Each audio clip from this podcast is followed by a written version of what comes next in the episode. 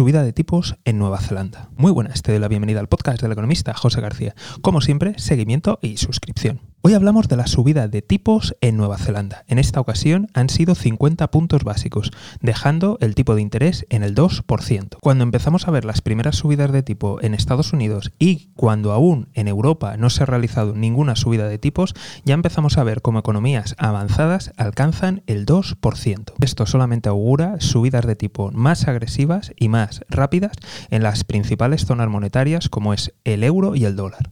Esto no solamente va a impactar a las economías desarrolladas, sino que muchas en desarrollo tienen sus deudas en dólares. De tal forma que en los próximos meses podríamos ver una verdadera crisis de deuda soberana en los países emergentes. ¿Y tú qué piensas que ocurrirá? Como siempre estaremos muy atentos y si no te quieres perder nada, ya sabes, seguimiento y suscripción.